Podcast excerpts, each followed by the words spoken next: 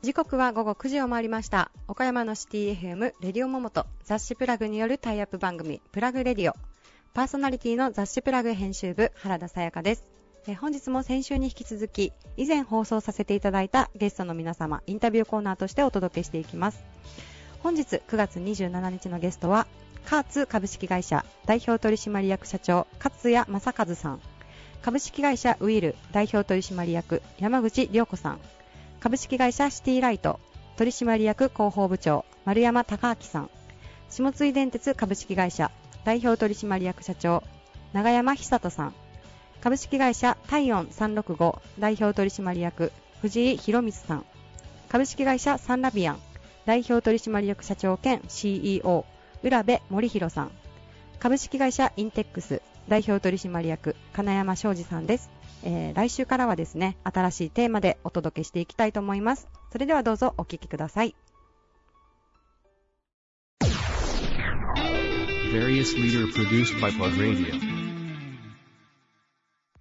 主に海外に向けた園芸、産業用機器やモータースポーツ部品の開発、製造などを行う企業。カーツ株式会社代表取締役社長の勝谷正和さんです。よろしくお願いします。よろしくお願いします。えー、今回、勝負の装いというテーマで皆さんにお話をお伺いしてるんですけども、えー、勝谷社長はまあ大事な商談だったりとかですね、まあ今日はここぞという時に何かご自身で装いにルールをなんか貸してらっしゃるというようなことはありますでしょうか？あの、勝負っていうよりも、その、緊張感を持って臨まないといけない場面というのがたまにあるわけなんですね。はい。これあの、例えば、主賓としてお招きいただくような大きな会であるとか、はい、あるいは逆に大きな会を主催する側の代表であったりとか、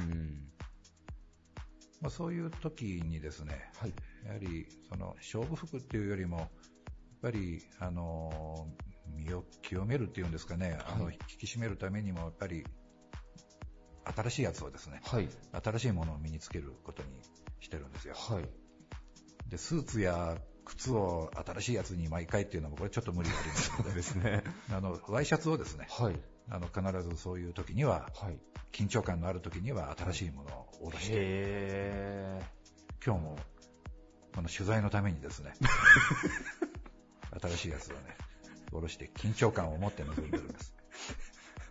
すいません、なんか恐れ入ります。あ、じゃあもう、そういう時にはもう白のワイシャツを新品を出して。そうです、そうです。あの、新品のワイシャツのその、首周りとか、はい、その袖のあたりの、はい、その、感触っていうのがね、はい、これはやっぱりね、身が引き締まりますよ。へもうやっぱそこは新品に、まあそうですね、確かにシャツな、新品に袖を通した時の感覚っていうのはちょっと違いますもんね、もうよもうよれよれのね、はい、あの、高校生の買ったシャツみたいなんじゃダメなんですよ、これは。へじゃあ結構あれですね、勝負の回数が多い年は、ワイシャツがどんどん増えていかれますね。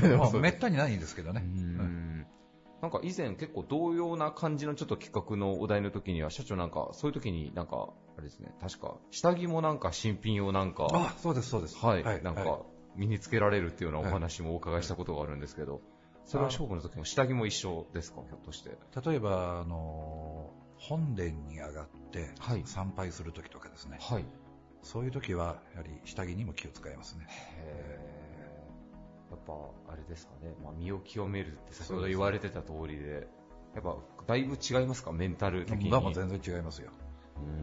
ニュー、ニューパンツに、私はブリーフなんですけれども、はい、ニューブリーフに、はい、ニューワイシャツだと、はい、もう、なるほど。はい、もう究極の清められた白装束で、臨まれるという感じですね。違う場面で勝負パンツというものがあってもいいんですけど、それは、それはなかなかないんですけど。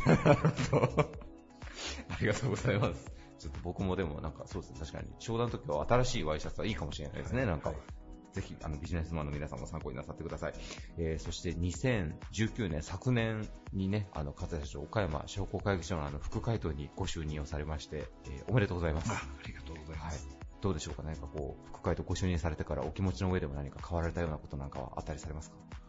まあ、あの、打診をいただいた時にですね、まあ、まあ、なんでかなんで私ごときが、うちの会社ごときがということになるんですけれども、ぱり商工会議所ということで、工工業の方ですね。はい。こちらの方にちょっと力を入れていきたいという松田会頭のご意向がありましてですね、はい、そちらの方をよろしく頼むと。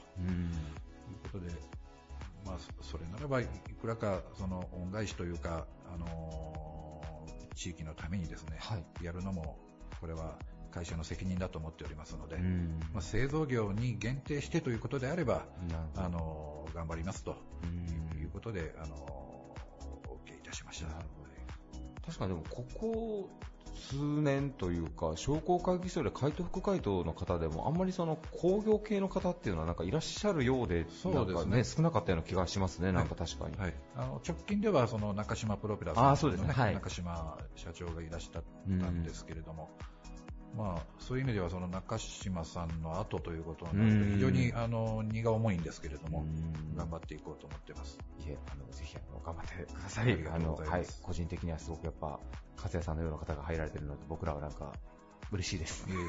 工業とはいえですね、やっぱりあの恥屋の岡山のですね、はい、やっぱり専用スタジアム、それからシーガルズのあのアリーナも、はい、必要になってくるんですね。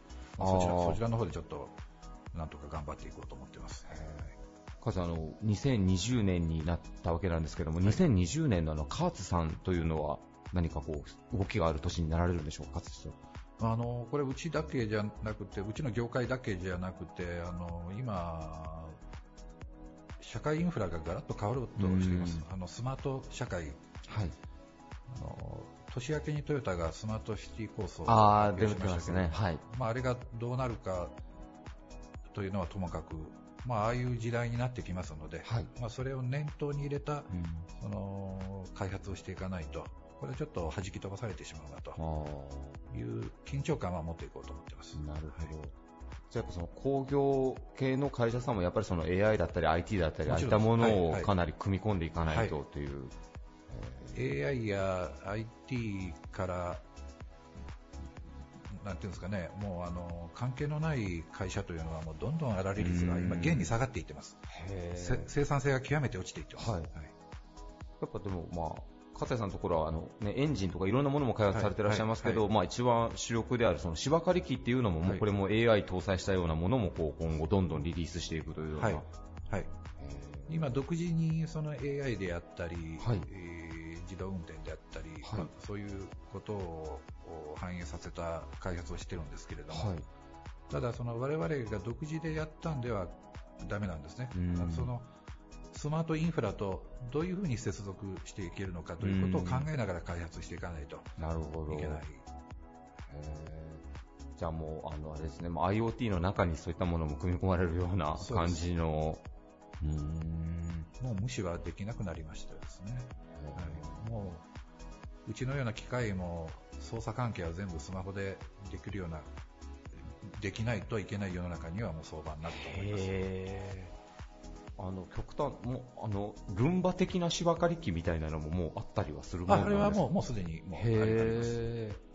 じゃあもうそれよりさらにまだ精度が高かったり機能が多いようなものを作って開発していかないといけないというような、はい、ルンバとい。うのはあの下町ロケットであの、うん、自動で行くトラクターが出ましたけれども、はい。はい、あの農地というのは非常に条件がいいんですね。あの平坦ですし、はい、あと、まあ、何も落ちてない。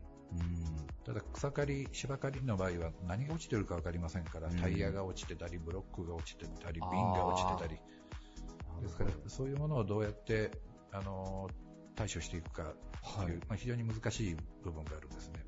で、ルンバみたいな芝刈り機も、あれは公園とかですね、そういう非常に条件のいいところでは使われてるんですけれども、はい、で河川敷とか、はい、あの高速道路ののり面とか、はい、そういうところで耐えられるものっていうのはまだ出てないですね。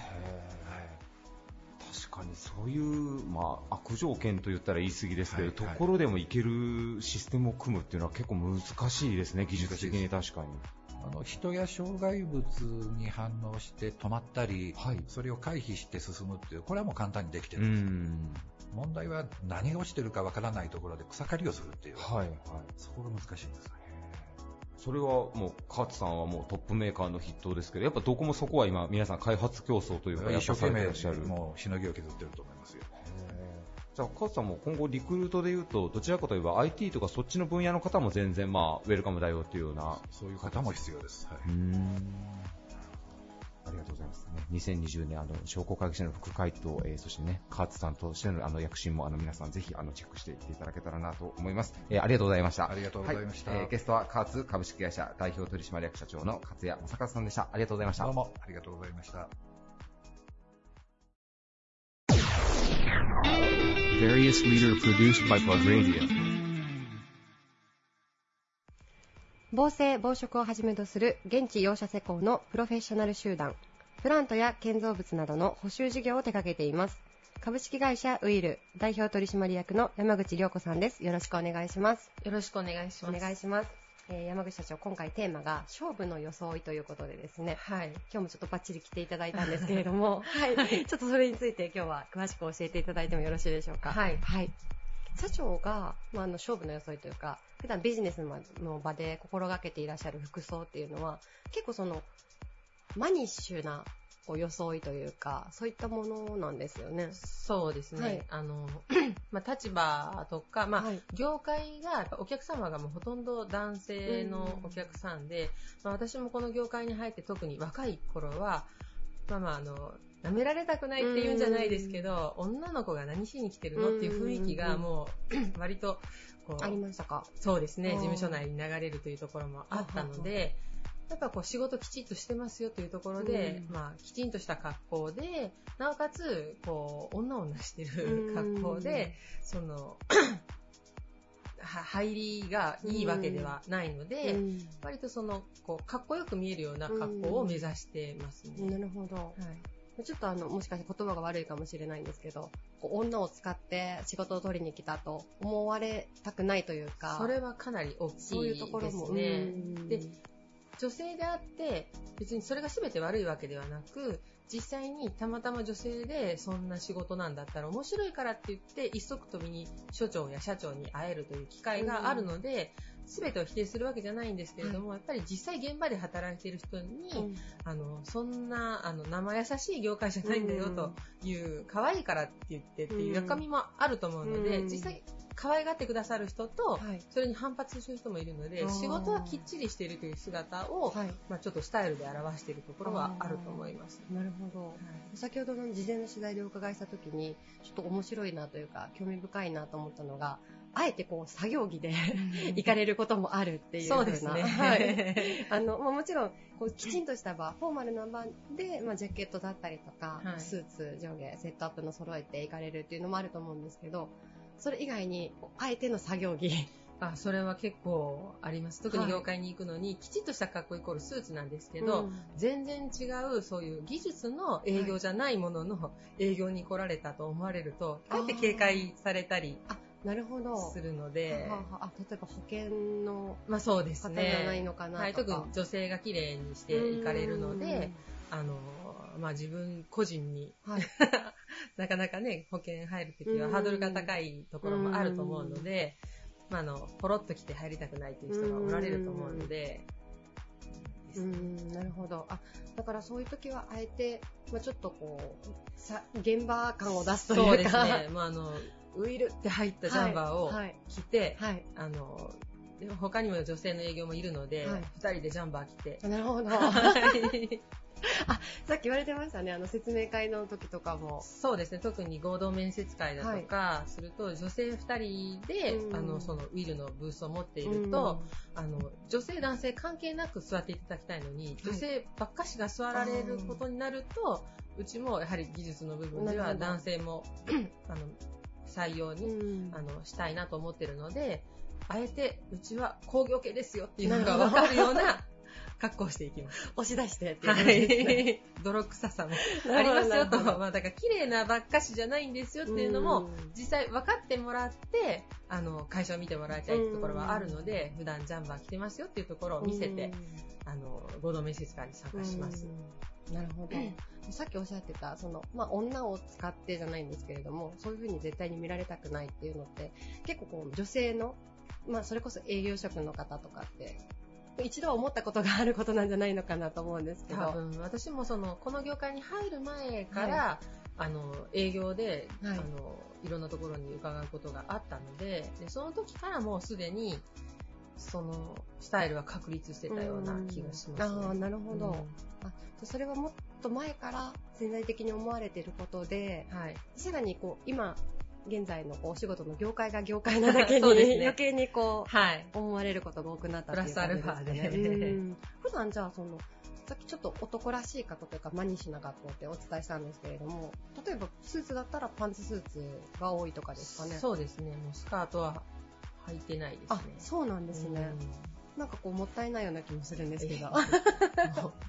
お見せできることは、皆さんのためにもパンツスーツの方がまだマシかなという。そんなことはないんですけど。あ、じゃあ、あえてもうずっとパンツスーツで、そお仕事の時は。はいは。ははプライベートはプライベートでまた違いますよね、それは。そうですね。あの、プライベートはこう、混ぜてる感じ。あー、なるほど。あと今日ちょっとお話にもあったんですけど、はいあの、時計もすごく今日、あの、ご自身のお気に入りのものを今日つけていただいて撮影させてもらったんですけれども、はい。そ、そちらもすごくご自分が好きな、そうですね。ものなんこですね。う若い頃は買えなくて、はい。欲しかったっていう時計を、そうですね。頑張って買ってっていうことですかね。買ってもらったんですけどあ、そうなんですね。ちょっとあまりこれは。いやでも自分もその、やっぱりこう年齢いくごとに、少しこういいものを増やしていかないといけないなってちょっと思ってるんですよ、最近。はいシーズンで終わるような服とあか、靴 とか、そういうのをちょっと卒業して、まあ長年、まあ長年っていうのはどうしても消耗品なんであれなんですけど、はいやっぱりこう、こう、自分が年齢をいっても着れるようなものを少しずつ増やしていけたらなと思ってるので、そうですね。私もなんか、安く買ったら、いい加減に使って、便利だからと言って増えていくだけなんで、多少ね、いいものを買うと大事にするんですけど、ただ、言えるのは、それで、次買うのが収まらないっていう、安いものをたくさん買うか、ちょっと高くなってもやっぱり買うので、あ収まらないですかね。増えていく一方。これ多分女性共通じゃないですか。あの、そうかもしれないです。ね、安いものをたくさん買うのやめようと思ったけど、うん高くなっても努力して、うんなんか買ってしまうというか、うんまあ断捨離ですね。そうですね。私も今全く同じこと思ってました。断捨離、断捨離って頭に浮かんでました。そうですね。はい。いやでもあの、山口社長いつも本当にニコニコされてて、本当にすごくこう、雰囲気がいいですよね。私いつもあの、お話もしやすいんで、ついついいつも長話をして 帰ってしまうんですけれども。関係ない話がそうなんです。多いごめんなさい、本当に。でも本当にその着替えというか、まあ女性の経営者の方ならではの、まあ、着替えの部分でもあると思いますし、そういうところはこう自分もやっぱり外に出てお客様と日々接して、あの、関わらせていただいているので、まあ参考にすると言いますか、本当にこう、ああ、わかりますっていう共感する部分もすごく多かったので、あちょっとぜひいろいろお話を、あの、オフレコの話も含めてこのはい後聞かせていただけたらなと思います。ーもちろんです。ありがとうございます。はい、えー本日のゲストは株式会社ウィール代表取締役の山口良子さんでした。ありがとうございました。ありがとうございました。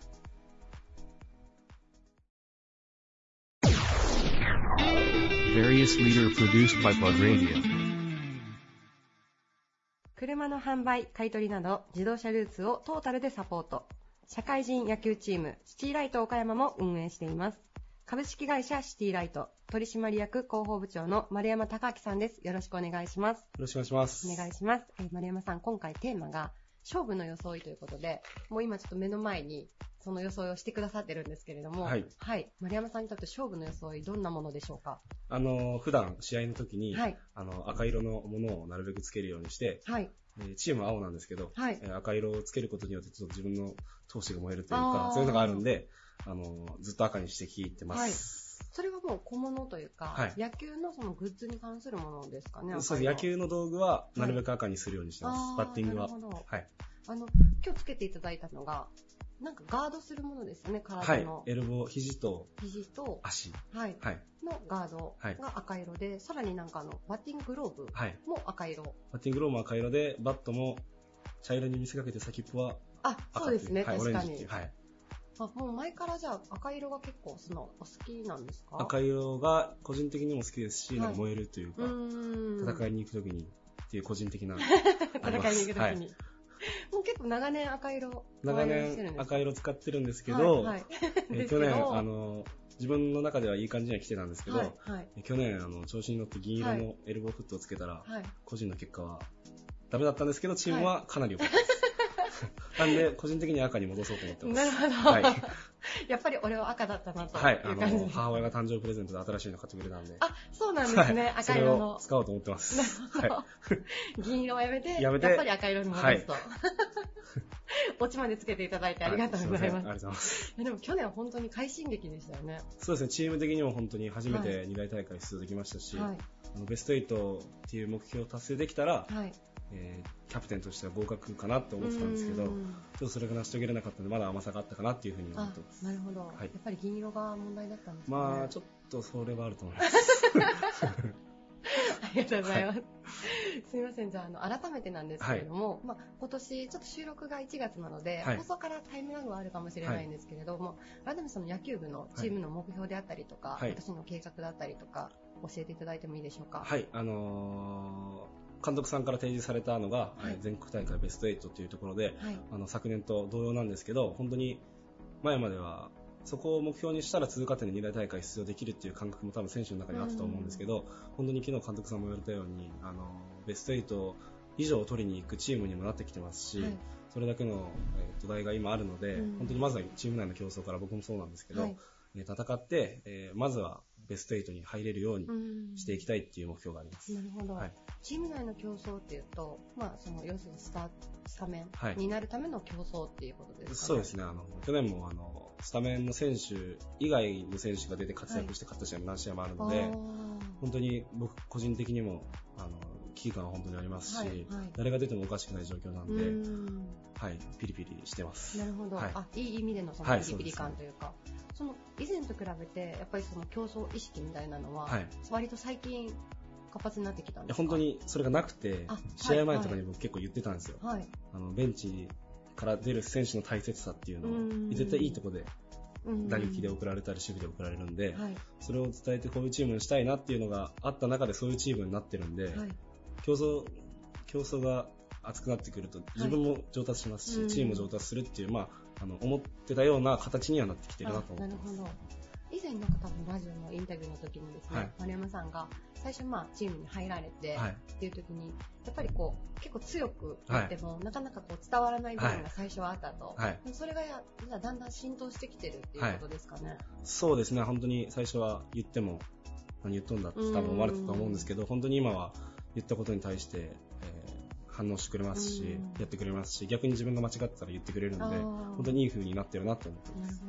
じゃあもう成績に合わせてというか、はい。まあやっぱり意識が変わったから、はい。成績も変わったっていう絶対そうだと思います。すごくいい状態なんですね。はい、でもそれはやっぱ監督さんがうまくまとめてくださってるんで、はい。それが一番だと思ってうん。いや、でもそれはキャプテンの力も、もちろん大きいと思うので。は いいや、でも今年も楽しみですね。はい、本当に、はいまずはチームで結果出せるように。はい。はい。応援してます。ありがとうございますはい。またあの、応援に行かせていただきます。あありがとうございまはい。頑張ってください。はいありがとうございますありがとうございます。えリスナーの皆さんもぜひですね、あの、動向にご注目していただけたらなと思います。ありがとうございますあ。りがとうございました。本日のゲストは株式会社シティライト取締役広報部長の丸山隆明さんでした。ありがとうございましたあ。りがとうございました。Various leader produced by Pod Radio.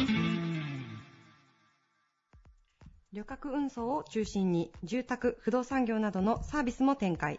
1911年創業、下電の愛称で親しまれる老舗企業です。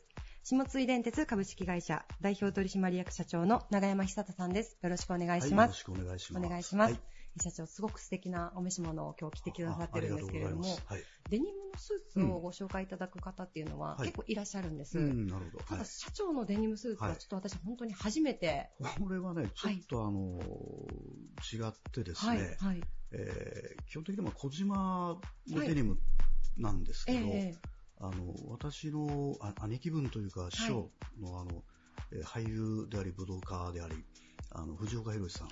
はい。これあの、ベストジーニスト賞なんかもらってるんですが、実はね、小島のジーンズってね、あの方、はいあんまり縁がなかったんですね。はい。で、それが分かったもんですから、昨年、実は藤岡さんに、はい。あの、スーツをプレゼントしよう。デニムの。ということで、あの、藤岡さんと一緒にね、はいまあいろいろまあ、えー考えながら、えー実はまあ作り上げたのがまあこのスーツなんですうん。で、これは今、あの、ちょっと色違いで3着、あの、あるんですけども、まあ逆に言うとその、まあ世界中で、あの、藤岡さんと私しか持ってない、はい。まあ特殊なスーツ。ですからもう藤岡さんの、なんだろうな、あの、考え方も別のスーツなんで、うん例えばこれ見えないですけど、こんなところにちっちゃなポッケがあってね、あ、そうなんですか藤岡さんこれ何？っつったら、はい。これあの折りたたみナイフがね、し 忍ばせることができるポッケで、ね うん、いろんなところにちょっとあの、わけのわかんないこだわり？すごい遊び心が詰まってますね。だから袖のこはいのボタンホール、これ一つ違うのも、はい。藤岡さんというのはあの、まあ、昔の武将もそうなんですが、ええ。藤岡弘点ってつけてますよね。はい。あのだ丸じゃなくてええ点。いや、我未だ完成せずみたいな意味。あ、なるほど。でそれをね、実は意味して、ここ一つだけこれボタンホールの色がね、はい。あの違ったりとか、はいまあ、各所にまあこだわりの詰まった、そういう意うん味合いちょっと変があるんですね。わったスーツ、うんなるほど。はい。しかもボタンがさっき見せていただいたんですけど、これね、内裏ですよね、社長。名前入ってるんですよ、すごいですよね。うんなんか妙にね、こだわって徹底されてますね、はい。本当に、うん。ででも本当にすごい、もうラジオでね、お伝えできないのが残念なんですけど、すっごい素敵、すっいや、まあ、ありがとうございます。ごい素敵です、本当に。じゃあ、藤岡さんと、うん。あのペアで、まあ、そう同じものを持たれて、はい。うん。この藤岡さんがええ。それを着られてるお写真も先ほど拝見したんですけど、すごい素敵ですよね。そうですね、はい。テレビもほぼこのスーツしか着て出てらっしゃるの めちゃめちゃお気に入りですね。だからまあ、うちのなんで、はい。まあ、私なんか見たらこれ、あ、うちのだっつってね、すぐはいわかるんですけどね。はい。えいやあの社長、さっき事前の取材でちょっとお伺いしたんですけど、本当にこう服装で、うん。まあ、今回、勝負の装いっていうテえはいはい。ーマで、え何にしようかなと迷われたって言われてたんえですけど、そうですね、はい基本的に僕その、あのやっぱり仮面ライダーフェチなので、はい、ええまあ普段いろんなこうイベントなんかで着てます、まあ、仮面ライダーの衣装はい。ね、、はい、まあこれでもよかったかなと思ったり、それからまあ藤岡さんといえば、はい。まあ、サバイバルジャケット、うん。これも実はそのうちが作って、はい、藤岡事務所に今卸してる、あのサバイバルジャケットがあるんですけど、まあ、それもそうですし、うはい、あのガンベルトを藤岡さんってあのジャケットの上から締めるんですよ、あでそのガンベルト締めてもちゃんとこう、うん。形が、えー取ることのできるジャケット、これがやっぱり世間になくて、あ、これもね、はいはい。あのうちで作ってあ、今藤岡さんが。の愛用されてらっしゃいますね。あそうなんですはい。ね。うん。なんかその実はみたいなお話が一緒に聞けるのがすごい面白いなと思うんですけれども、うん。ちょっとでも個人的には仮面ライダーのはい。スタイルもとても見たかったような、ああですね、はい。うん。まあ、ただあれはもう個人の趣味なので、はい、はい。まあおそらくあの版権の関係もね なるほど。あの、まあ、雑誌とかにも出てますけど、はい。全国紙で私。はあの、まあ、今更っていうところがあるんでしょうけどね。はい。まあ、ただ、一応、まあ、あの、地元経済の、あの、雑誌っていうことなんで、うんありがとうございますこっちのスーツで今日は。恐れ入ります、はい それはいつ頃作られたんですか、これは昨年です。あ、ええ昨年、はいじゃあもう本当に最近そうです作られて、もうこれからもじゃあずっと勝負服として大切そうですね。にされていく。これは大切にやっぱり残すでしょうね。うん最初にやっぱ藤岡さんとお揃いでうん作ったスーツではありますから。はい。ででもあの、それもすごく素敵なエピソードですけど、うん。すごくお似合いだと思います。あありがとうございます。はい。ありがとうございます。すいません、じゃあちょっと後半はということなんですけれども、はい。少しこうテーマとは逸脱するんですけれども、あの、下根さん昨年から、はい。あの、テレビ CM、うん。新しいバージョンで、あの、よく放送されていらっしゃると思うんですけれども、まあ、テレビ CM ということも含めて、はい。下根グループさんとしての、はい。こう新しい事業展開といいますか、はい。そういったことについて教えていただけますか、あのーもう本当一昨年からなんですけども、えー子供さん向けにですね、あの未来塾っていう、えーまあ、教育に関わる事業を始めましたり、はい。それから昨年はあの元気ジムっていう、まあ、あ養子縁1、2の方を対象とした、まあ、お年寄りにとにかく元気になってほしい、うん。まあ、そんな施設を開設をしましたり、はい。まあまあ、あの若い方からはい高齢の方まで、うん。あのいろんなこう人生の中で必要なものに対応できるうん。体制をまあ会社として取ろうようん。ということでまあやってはいるんですが、あの逆にですね、はい。あの下田らしさ、はい。あの下田じゃなきゃいけない根拠って何っていうのこれ最近ずっと考えてて、あの世間様から見たはい。我々って何だろうっていう、ん。まあ、当然その公共交通っていうこうイメージが強いかと思うんですけども、現実、まあ、あの売上的に見たら、はい。今、まあ、住宅含めた建築の方がですね、はい。運輸をこう超えて今上なわけですよ。そう。なんですね。うん、ですから、まあ、その実態と中身、はい。それから世間の皆様があ我々に感じてらっしゃる、えーそんなことをちょっとね、はい。ぺん、まあ、線の引き直しをやろうよっていうことで、で、まあ、コマーシャルの部分に関しても、まあ、イメージコマーシャルと、はい。えーもう一つあの、これからまあ作るんですけど、まあ、グループの企業規模が多少こう表現できる、はい。えーコマーシャルも今作る予定にしてまして。まあ、スタッフ自体も我々は現在まあ1000名少々なんですけども、まあ、1000名規模のあのグループ企業っていうイメージも、なかなか世間ではね、うん。あまりこうないもんですから、うん。まあ、ちょっとそこをね。あのこれからアピールしてい。いこうかな、それから、はまあ、代表者の私が非常にこう変わった人間なものですから、えーどどこをね、どう、はい。まあ、会社としてね、はい。えー照らし合わせながら、まあ、イメージしていけばいいのかなっつって、うんまあ、そこはちょっともう今悩みどころでもあります。はい。ただこう悩めるだけの選びしろというか、幅をこうお持ちですよね、下田さんは、本当に先ほどおっしゃったように、うん。やはりその公共交通のイメージって、岡山の皆さんすごく強くお持ちだと思うんです、ええ。やっぱり100年続く企業っていうところで。はい。やっぱりそれ以外のところで、うん。先ほどおっしゃってた子どもさんのこうはい未来を作る塾であったりとか、お年寄りを岡山のお年寄りを元気にしていこうっていう取り組みであったりとか、そういうその結構パブリックなそうです。はい。あの事業もすごく多く展開していらっしゃるということで、ただ、あの、あくまではい。我々はサービス業なので、あの、街づくりみたいなね、要するに大冗談に構えた、こうあるべきだっていう押し付けは世間には絶対したくないんですよ。あ要は、今世間が必要としてるはい。ものを我々はいかに提供するか。あー、なるほだそれが僕はサービスだと思ってるので、あの、押し付けはね、僕はサービスじゃないと思ってます。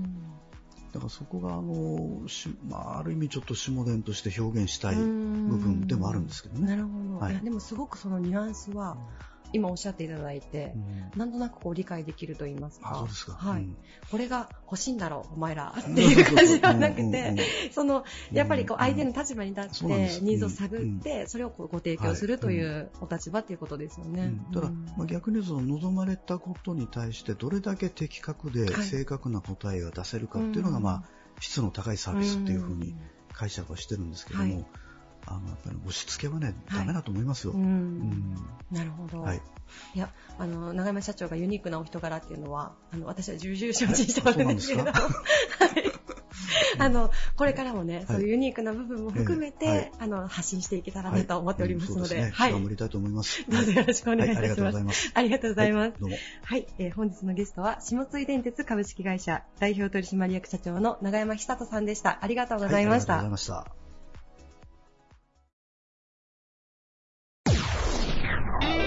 Various leader produced by Plug Radio. お客様に最良の老人ホームを無料で案内する県内初の専門機関。在宅特化型の調剤薬局も手掛ける企業です。株式会社体温365代表取締役の藤井さんです。よろしくお願いします。はい、よろしくお願いします。えー今回勝負の装いというテーマで皆さんにお話をお伺いしてますが、はい。えー藤井社長は勝負の装いと言われて何かご自身のマイルールやなんか必須のアイテムなんかはお持ちだったりしますでしょうか？はい。えー、まあ私のですね、えー、勝負のものと言いますと、まああの、大切な商談とか、まあここぞという時にですね、まあ父から譲り受けたあの時計がございまして、はい。まあその時計をですね、つけて、まああの、親父と一緒に戦いに行くじゃないですけども、はい。まああの、お守りと言いますか、はい。あーそういう感じでその時計をつけていくようにしてます。なるほど。もう今日もね、ブルガリのダイバーズウォッチですかね。それはつけていただいているのは。そはいれ。はもう、お父さんは結構いつも常に愛用されてたような時計なんでしょうかはい。あの、生前父があの、ダイビングをしておりまして、はい。まあ、あの、その関係でこのダイバーズウォッチというのを、まあ、あの、腕にずっと生前巻い取ったんですけども、はいまあ、実際あの、ダイビングするときは、この時計は全然使わない時計でして、ええ、あの、父はまあ、あの、恥ずかしがり屋だったんですね。はい。えー人にいいのやってるねとか褒められるとですね、いやいや、はいこれはダイビングする時のだから、全然わしはこういうの興味ないんだと言いながらずっとつけてた、まあ、照れ隠しの象徴みたいな時計でしたね。なるほど。はいそんなエピソードも、まあ、時計を見たら思い出すようなアイテムではあるんですけど、それをつけて商談に臨むっていうのは、やっぱ、ご自身の中で安心感があるというか、二人で戦ってるみたいな気持ちになる。ええ、まあ、あの、父は非常にあの、口が上手ですね。あの、交渉事も上手で、えーまあ、私なんかはまだまだ経験が少ないですから、やはりどっかで不安になったりとかですね、えーちょっと自信がないなっていう時もあるんですけども、まあ、この時計をつけていくと、ちょっと心強いなという感じで、まあ、使ってます。はいなるほど。じゃあ、普段は、その、お父様の形見の時計以外の時計も何本かあるけど、大事な時にはもうそれをつけていくというようなそうですね。はいなるほど。ありがとうございます。えーそしてもう2020年になりましたけども、えー2020年の体温365、えーどんな年になりそうでしょうか？はい。まあ、あの、新しい事業をですね、また順次立ち上げていこうかなっていうふうには考えてまして、はいまあ、その中で、えー今年の年内にですね、えー微小採血といって、指先から少量の血液で、はい。えー健康チェックであるとか、はい。えー、癌の有無が調べれるようなものをスタートしようかなというふうに考えております。えーそれはもう都内とか都市部では徐々に増えてきている検査方法なんですかね。はい、そうですね。あの、東京の方でもこういったあー血液を採取する場所が街中にありますし、まあ、最近新聞なんかでもこういったですね微小採血でい。ろいろ診断ができるというのが、だんだんだんだん技術が上がってきてますので、うん。今後どんどん普及していくんではなかろうかというふうに思ってます。なるほど。岡山県内は今のところ同様のサービス提供しているところはまだなかなかないはい。状況なんですかね。そうですね、岡山の中では一切まだこういうのは始まってませんへし、ーまあ、全国的に見ても、これからどんどんどんどん認知が広がっていく、うんそういったあーまあフェーズになっていくと思います。なるほど。はい、もう本当にでも検査時間でいうと、もう本当に血液をちょこっと取るだけみたいな感じなんですかね、所要時間そうです的に言うと。、ね一番最初ですね、まあ、あの検査したデータがアプリに飛んでくるんですけども、はいそういったアプリ登録とかがあるので、一番最初はまあ10分ぐらい、はい。でその次からもう血液を取るだけですので、はいまあ、早ければ3分ぐらいでえ終わってしまいますので、非常にまあ手軽になっています。はい。はいじゃあもう経営者の方というかもうね、忙しいビジネスマンの方でも結構定期的に気軽に検査ができる。はいかなり画期的ですね、そ。そうですね、うんもう本当に短時間でできるっていうのは、やはり経営者の方とか、忙しいビジネスマンの方とか、はい。あとは、まあ、なかなか健康診断に、えー人間ドックとか行かれない主婦の方とかですね、はい本当にあの子育てとか仕事の合間にご利用いただけるんじゃないかなっていうふうに思っています。なるほど。はい個人的に絶対に行こうと今思ってます。えーあと、もう一つ何か動きがあるんですよね。はい、えー今年のですね、まああの年内の終わり頃の方ですかね、えーデイサービスの方を、まあ、弊社の方で立ち上げをしようかなというふうには考えてます。はい。それは何かこう特徴的なものがあったりされるんですか、デイサービスの中でも。えー今、デイサービスはですね、えーどこも大型化してまして、はい。えー大規模、おそして接客もお,、まあ、お年寄り扱いするのではなくて、うん。しっかりとしたあのホテルとかはい。あーのような質の高い接客、なるほど。あと運動もですねしっかりできるようなうんリハビリですね、はいしっかりできるようなところがまあ求められています。えーはいあ、じゃあもうそこのもうニーズを満たしたようなサービスを新たに展開していこうというような。はいそれになります。なるほど。はいえーそしてね、あの、こちらは会社の方とは少し別の事業ですけども、まあ、太陽さんの方でね、あの、薬剤師目指す方に向けて奨学金なんていうものも、えー何年か前からスタートされてらっしゃいますけども、えそちらはもう、大体何名ぐらいの方にも奨学金をお渡しになられてるんですか、はい。えー、と今ちょうど2期目になりまして、えー50人強の方に、えー奨学金をつけております。はい。もうこちらもだいぶ、まあ、軌道に乗るという言い方もおかしいですけども、だいぶ浸透してきたって感じですかね、学生さんたちなんかにも。そうですね、まあ、まだ2期目なので、まあ、やっぱり5年、10年とやっていって、うん。まあ、どんどんどんどんこう学生さんの、まあ、援助をすることによって、えーしっかり役に立って浸透していくかなというふうには思っています。はい。すごいですね、グループ全体でそのメディカル的なところから、まあ、高齢者の方へのサービスとかもすべて一貫、なんか民間でそこまでいろいろなんか多分野にわたってされてる会社なかなかないですね、地方都市で。あありがとうございます。まあ、あの本当にできれば医療も介護もワンストップでできるようになればいいんですけども、やはりあの保険の制度もいろいろ入り組んでますし、まあ、その辺をちょっとでも我々が分かりやすくはいご説明しながら、うんあー提供できたらいいなっていうふうには思ってます。なるほど。はい。まあ、2020というとね、東京オリンピックやら何やらいろいろ動きはありますが、ええ太陽さんにとってもじゃあもう2つちょっと新たに事業がスタートする、結構かなり勝負の年になりそうですね。そうですね。うんまあ、もともと、デイサービスなんかっていうのは我々もやってましたので、うん非常にまあ、あの、希望を持ってますし、えー本当に質の高い、そういう介護を提供したいなというふうには考えてます。なるはいりがとうございます。ぜひ皆さんね、体温365、えーチェックしてみてください。えーゲストは株式会社体温365代表取締役の藤井さんでした。ありがとうございました。はい、ありがとうございました。Various leader produced by Plug Radio. 洋菓子をはじめとする幅広い成果の製造販売を手掛け、あらゆる美味しいを創造し、夢を運ぶ企業。ラトリエ・ドゥ・ニニキネ岡山も運営されています。株式会社サンラビアン代表取締役社長兼 CEO の浦部森弘さんです。よろしくお願いします。はい、よろしくお願いします。えー今回皆さんにですね、勝負の装いというテーマでご自身のまあ、服装のルールであったりとか、そういうお話をお伺いをしていってるんですけども、浦部社長は、聞くところによると、はい。はい。勝負の装いは、あ広島東洋カープの応援の時の装いしかございません。仕事への勝利の装いはございません。勝負の装いは。でも、あの、いつもね、社長あのね、ポケットチーフ入れられたり、時計も素敵なものされたり、結構バシッとなんかスーツ着てらっしゃるので、でもファッション自体はお好きでいらっしゃいますよね。嫌いじゃないわけじゃありませんけれども、はいこれ、これ見よがしみあ、まあ、基本的には、まあ、頭悪いように見えへん。ああ、なるほど、なるほど、なるほど。え結構その、洋菓子の業界というか、製菓の業界の方で言うと、なんかこういう装いの方が多いとかっていうのはあったりされるんですか？結構成功してるパティシエの人は派手な人多いですよね。へちょっと変わった服着てはったりね。ー。うーん。あ、でも、やっぱ、パティシエの方まあまあまあ、基本的にはやっぱり自分を表現する場ですから。はいはい。僕はまあ、パティシエではない。うーん。はい。それはやっぱ、日本人に限らず、海外のパティシエの方とかも、職場離れられたら結構スーツとかファッションも結構特徴的な格好されてる方がね。そういう人もいるいますよね、結構うーね。ん。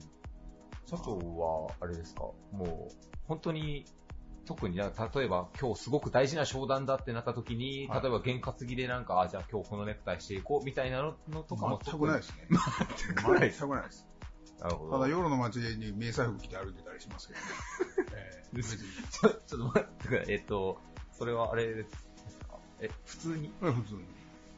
プライベートはもうそんな感え、あの仮想のあのシーズンとかでじで。いや、はなくそうじゃないですよ。プライベートで迷彩の服で迷彩服着てたり、だから街であの銀行の支店長、この間も会いましたけど、はい。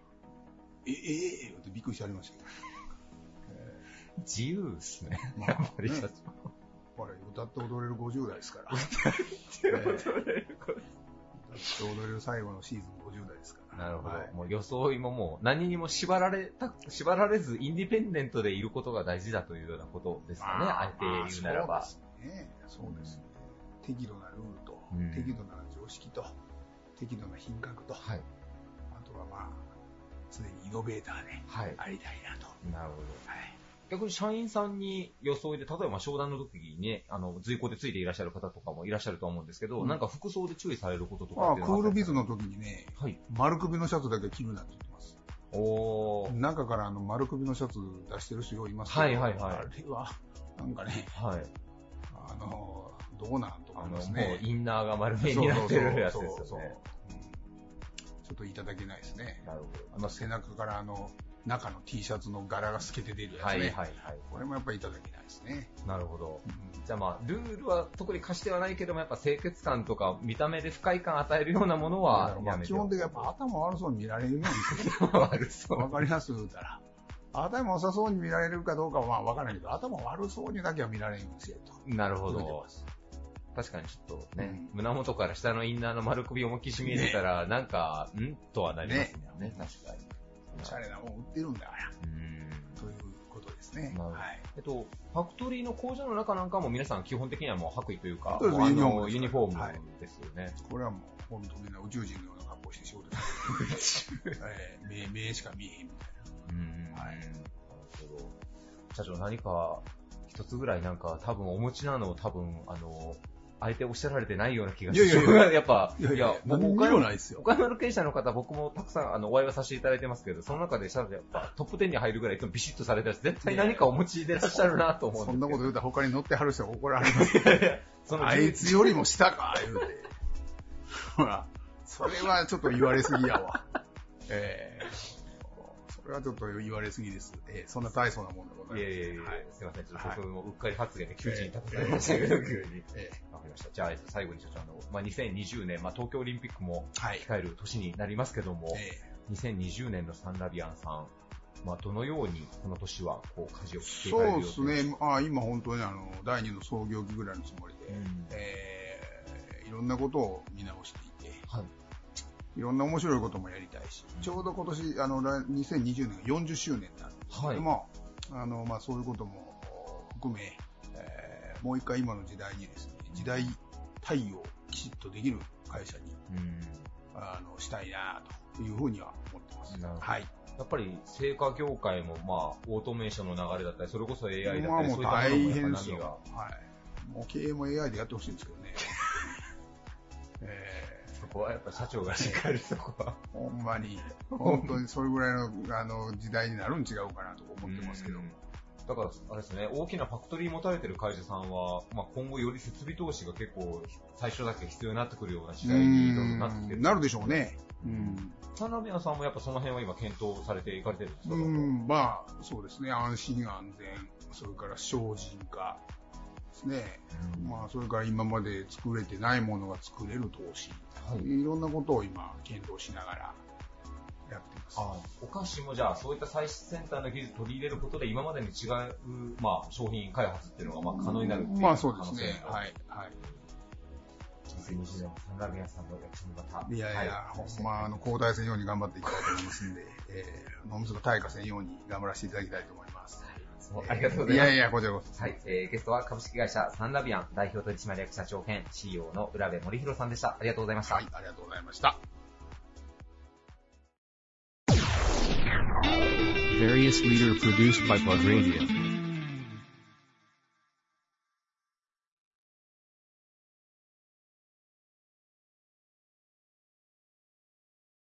株式会社インテックス代表取締役の金山昌司さんです。よろしくお願いします。はい、よろしくお願いします。えー初登場ということで、ありがとうございます。はいはいえー金山社長。こちらこそはい。あのね、インテックスさんといえば、あの、岡山であのね、知る人ぞ知る、あの、ものすごい、いろんなところから社長、急成長、まあ、ずっと成長されてるんですけども、あの、今、話題の会社ということでね、あの、初登場いただいたんですけども、改めて、あの、インテックスさんの、あの、事業、どういったことをされてるのかっていうのを教えていただいてもいいでしょうか？はい。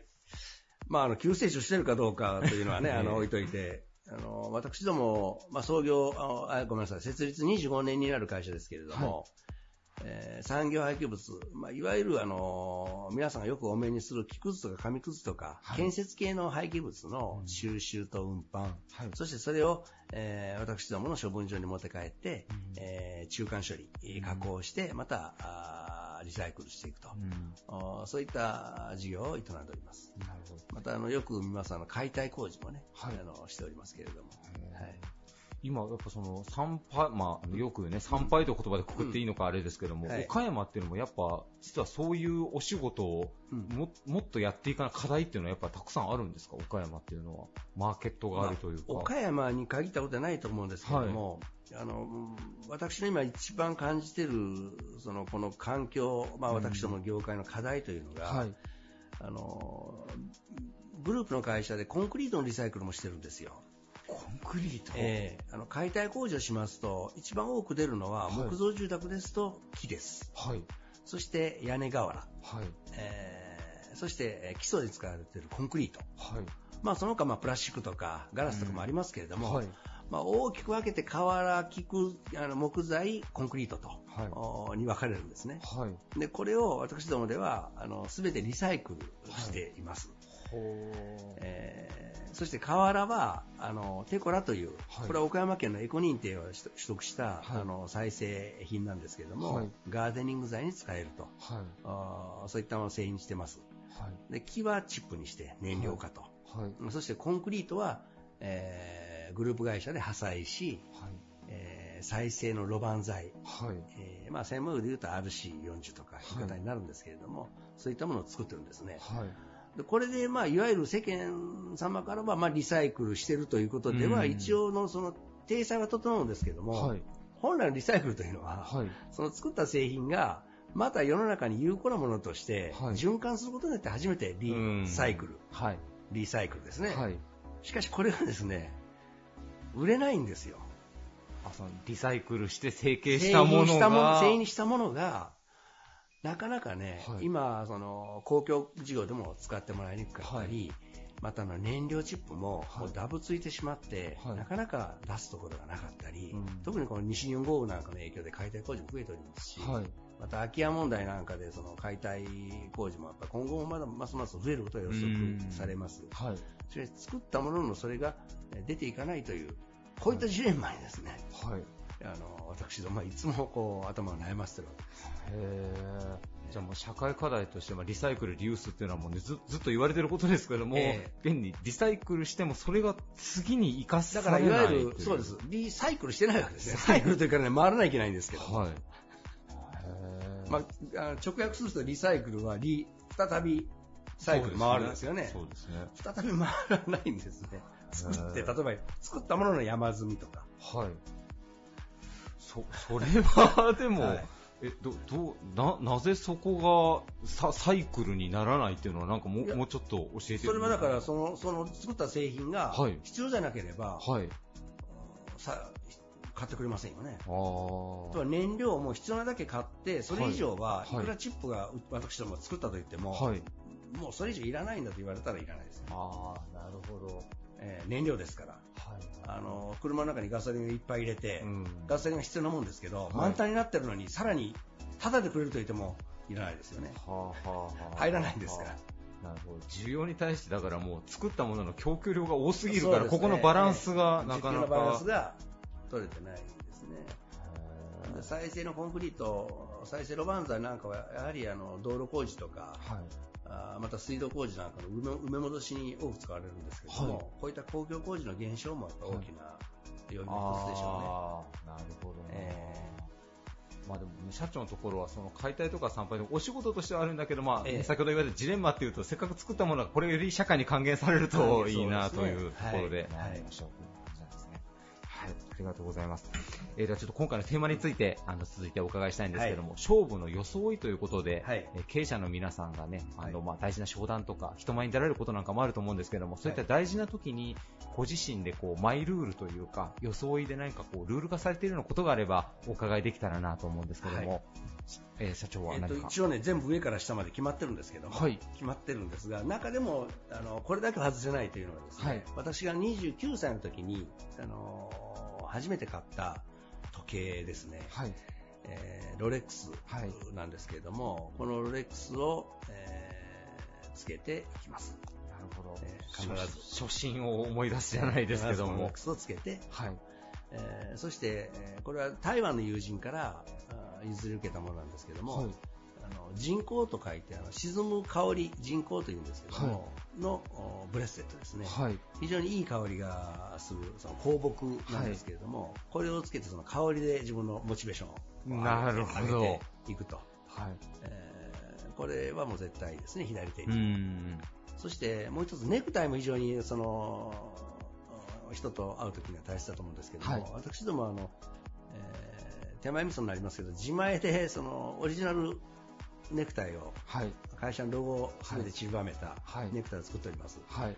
で企業イメージのおブルーを基調としたネクタイにしておりますけどこれを締めてはい。あのいきますね。このなるほど。2つは絶対外せないと。えー。今日もあのね、時計と広告もブレスレットもつけていただいて、はい。ネクタイも締めていただいてるんですけど、これもちょっと語弊があっちゃいけないんですけど、はい。どうしてもこう、まあ、参拝っていう業態を皆さんイメージするときって、はい。はい。やっぱその、運搬車に乗られてる方のイメージだけで、なんかちょっと止まっちゃう方いらっしゃると思うんですけど、ええ。今日ね、インテックさんの会社来させていただいて、はい。すごい綺麗でなんか気持ちの良さそうなオフィスで、社長もスーツでパリッとされてて、なんか結構、やっぱそこら辺のイメージングとかいうか、ブランディングもなんかね、働きやすい環境づくりも含めて、すごく注視してらっしゃるのかなと思うんですけど、その辺もこだわりができてるかどうかはね、あの、別として、そうありたいなと思ってるのは、やはりその産業廃棄物という、はい、あの私、社員にはよく言うんですけども、はい、えー、ひょっとしたらその人気職種で言えば、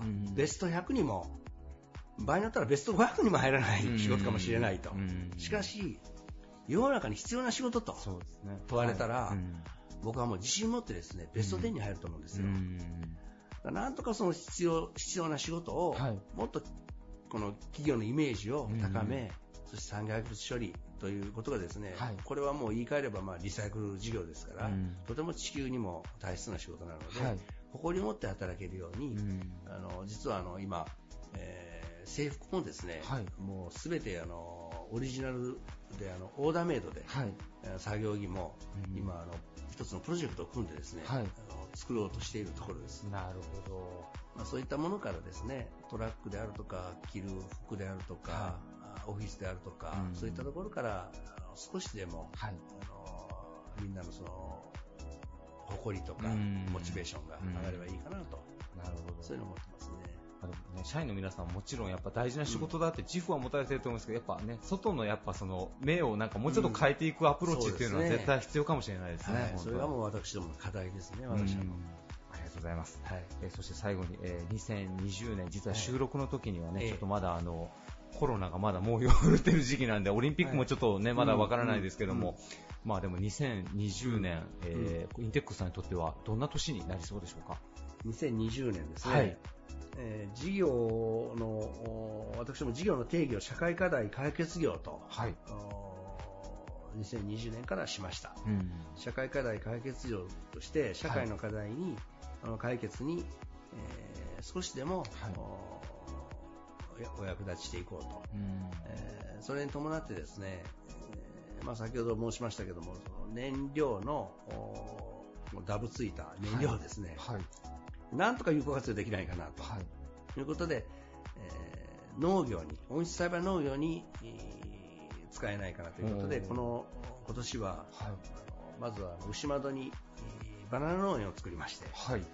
えー、そしてここでバナナを栽培していこうと。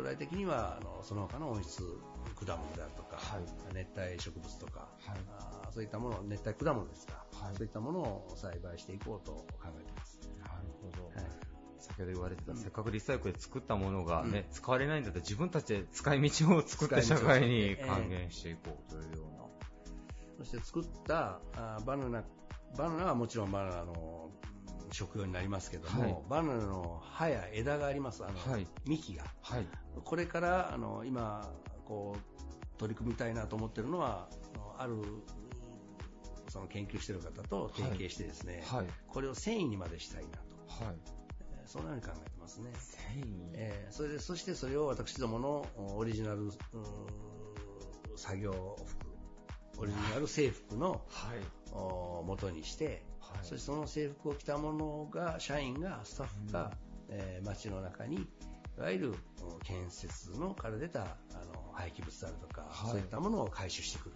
はい、そしてこちらでまたチップにして、その燃料がというですね、あの緩やかなあの自前の緩やかなリサイクルループが作れたらなと。なるほど。それが次の私の目標です、ね、はい。ありがとうございます。はい、今ある事業をこういかにこうスケールアップしてアップデートしていくかっていう部分でも、あの大変勉強になりました。ありがとうございます。えー、ゲストは株式会社インテックス代表取締役の金山昌司さんでした。ありがとうございました。ありがとうございました。Various leader produced by Plug Radio. This radio produced by Okayama Premium Magazine Plug. See you next week.